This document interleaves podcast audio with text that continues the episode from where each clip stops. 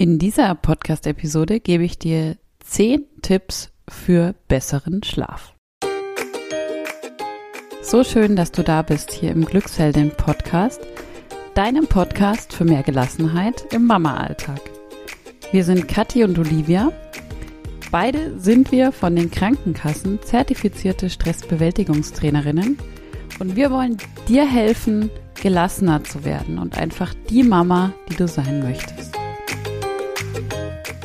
In dieser Episode geht es um eins der Top-Themen bei Müttern, um das Thema Schlaf. Und ich gebe dir aus meiner weitreichenden Erfahrung mit Schlafproblemen aller Art ja zehn Tipps mit, die ich mir so im Laufe der letzten Jahre zusammengestellt habe, die helfen, wenn du Einschlafprobleme hast, Durchschlafprobleme und wo du dir einfach das rauspicken kannst, was für dich gut ist.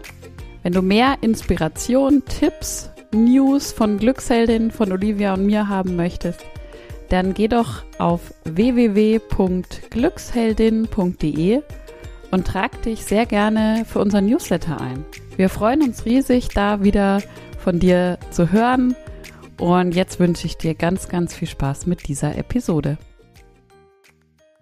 Das Thema Schlaf. Ja, für uns Mamas ein Riesenthema.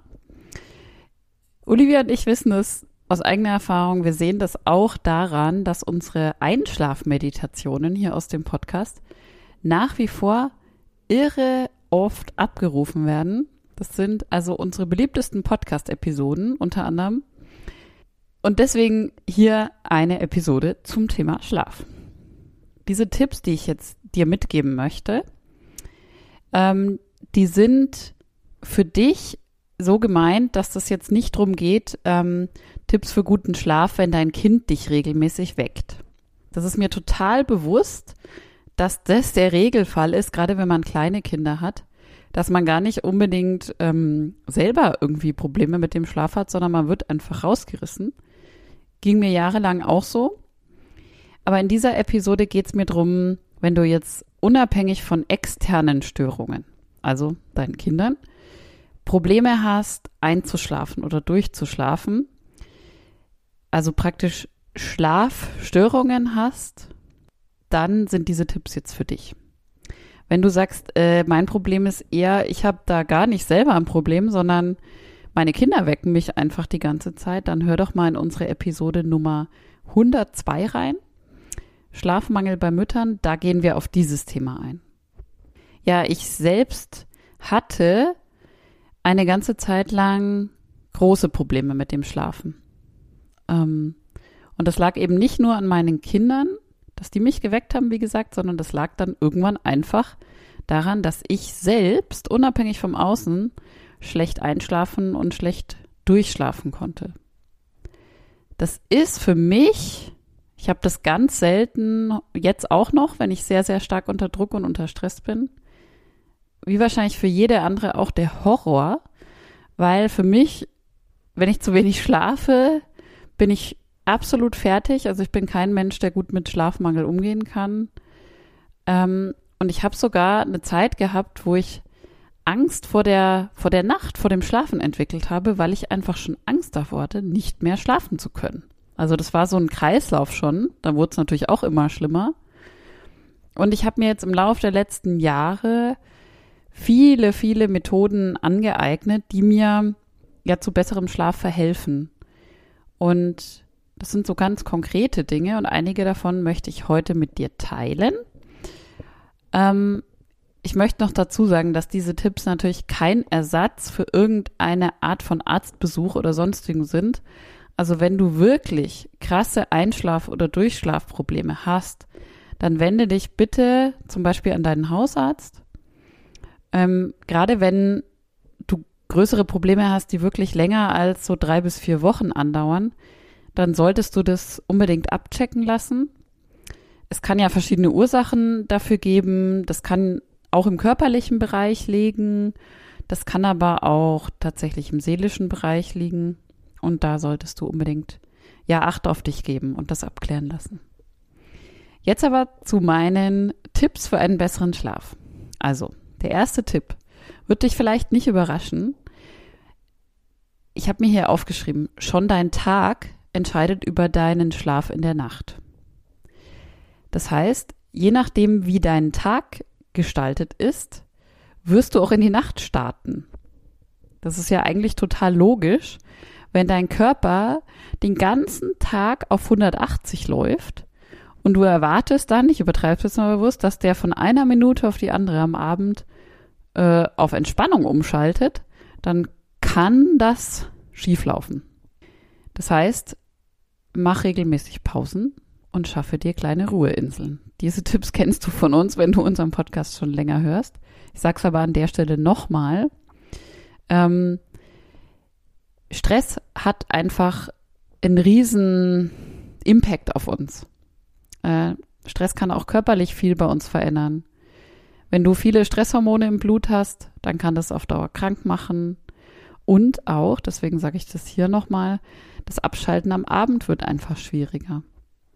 Nutze daher zum Beispiel unsere Meditationen hier aus dem Podcast oder auch wenn du sagst, boah, das geht gerade nicht äh, mit meinen Kindern, ich habe keine freie Minute, dann prüf nochmal, ob du vielleicht doch eine freie Minute hast oder mach mit deinem Kind zum Beispiel gemeinsam Fantasiereisen. Da gibt es auch einige hier bei uns im Podcast.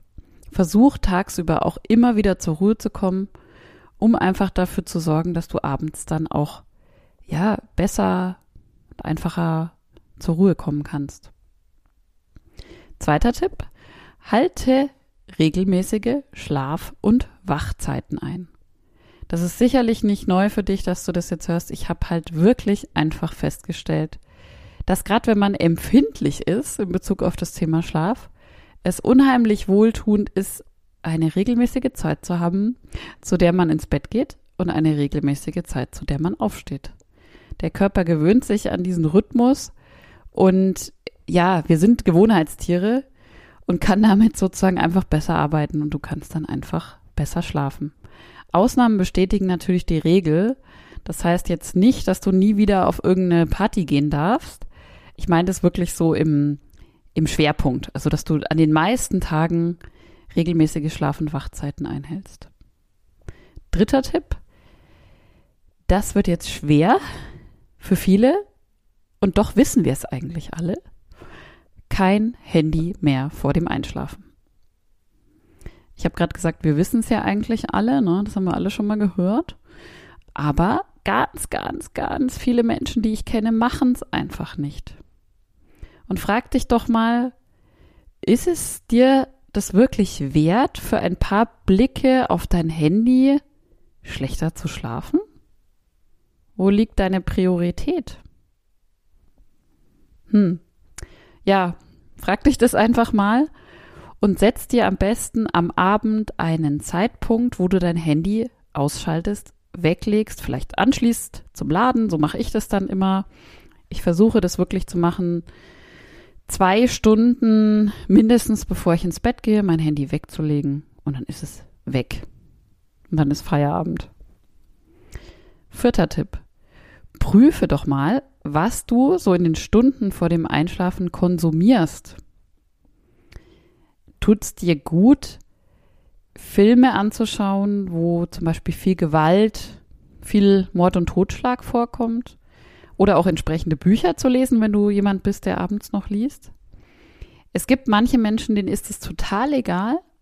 Zum Beispiel Olivia ist so ein Mensch, das, die kann Mord und Totschlag anschauen und eine halbe Stunde später tief schlafen.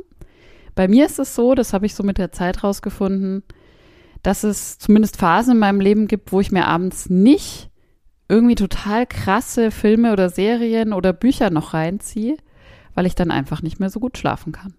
Dann schaue ich mir irgendwie lieber was Witziges, Ruhiges, ähm, Entspannendes an oder auch gar nichts mehr oder lese ein schönes Buch, um einfach auch so innerlich nochmal runterzukommen. Ja, der fünfte Tipp lass dich gerne beim Einschlafen begleiten. Nutze unsere Einschlafmeditationen. Es gibt drei davon an der Zahl, die gibt es hier im Podcast. Danach kannst du suchen. Die gibt es aber auch in unserem Shop bei Meditationen. Das verlinke ich dir in den Show Notes. Probiere doch abends mal Entspannungsmethoden aus. Mir gefällt zum Beispiel total gut Yin-Yoga oder auch progressive Muskelentspannung ist auch was, was ganz, ganz gut tut. Das kannst du auch einfach mal bei YouTube suchen. Da gibt es ganz viele ähm, Videos auch dazu. Oder vielleicht ist es für dich auch was ganz anderes, was deinen Körper entspannt. Probier doch mal aus, was dir da gut tut. Denn über deinen Körper kannst du auch deinen Geist entspannen und dich super gut aufs Einschlafen vorbereiten. Tipp 7. Esse keine schweren Mahlzeiten am Abend. Kein Zucker, kein Koffein und, falls möglich, wenig bis kein Alkohol. Ja, ich weiß. wir wissen es auch wieder alle, wir machen es halt manchmal einfach nicht.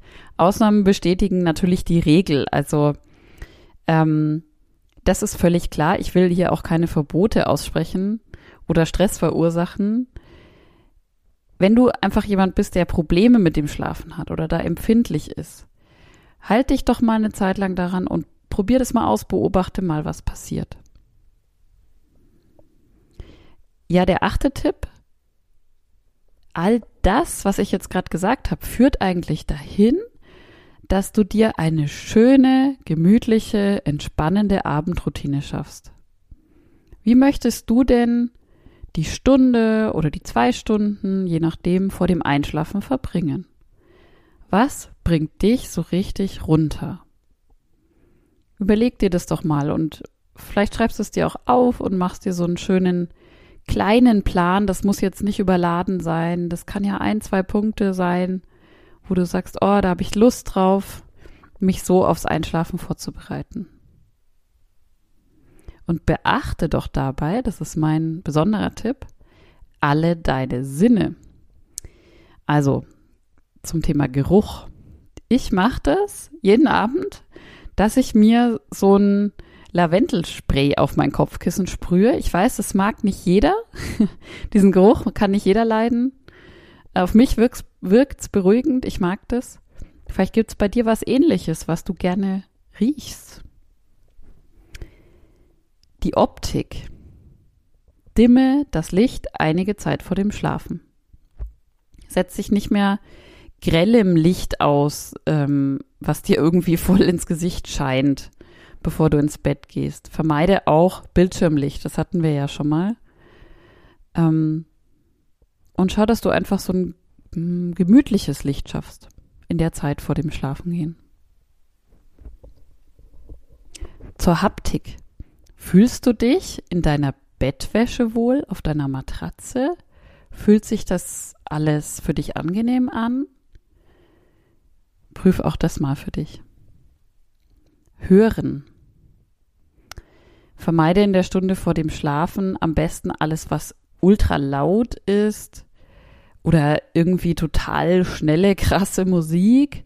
Vielleicht gibt es irgendeine entspannende Musik oder eine eben leise angehörte Meditation, die dich beruhigt. Prüf auch das mal für dich. Und zum Thema Schmecken, dann haben wir alle unsere Sinne beisammen was ich auch total gerne mache, dass ich einige Zeit vor dem Schlafen, das ist eher schon so zwei Stunden vor dem Schlafen, so einen Abendtee mit beruhigenden Kräutern trinke. Und ähm, ja, der, der schmeckt mir einfach gut und der beruhigt ja auch irgendwo so ein Stück weit. Wie gesagt, schweres Essen, Alkohol bei Schlafproblemen würde ich erstmal eine Zeit lang vermeiden. Und mein zehnter und letzter Tipp, Schreibe, wenn du möchtest, ein Schlaftagebuch. Notier dir, wie du geschlafen hast, mach dir Notizen zu deiner vorangegangenen Abendroutine oder zu irgendwelchen Besonderheiten am Tag davor. Und dann kannst du mit der Zeit vielleicht so persönliche Muster erkennen, wo du dann rausfindest, was dir persönlich einfach besonders gut tut und was dazu beiträgt, dass du gut schlafen kannst. Das Ganze nicht, um dir Druck zu erzeugen und dass du das jetzt irgendwie total trackst und ähm, ja, dir einfach noch mehr Stress machst, sondern einfach mit dem Ziel, Mensch, ich guck mal, was mir richtig gut tut und dann mache ich davon mehr. Ja, hoffentlich war der ein oder andere Tipp für dich dabei pick dir einfach, wie gesagt, das raus, was dir vielleicht helfen könnte. Und ja, geh in die Selbstwirksamkeit, tu wirklich was für deinen besseren Schlaf. Und wenn dir diese Podcast-Episode gefallen hat, dann gib uns sehr, sehr gerne eine 5-Sterne-Bewertung bei iTunes oder bei Spotify. Und ja, wir freuen uns riesig, wenn du bei der nächsten Episode wieder dabei bist und ich wünsche dir jetzt einen wunderschönen Tag, Abend, Morgen, wo auch immer du gerade bist. Deine Kathi.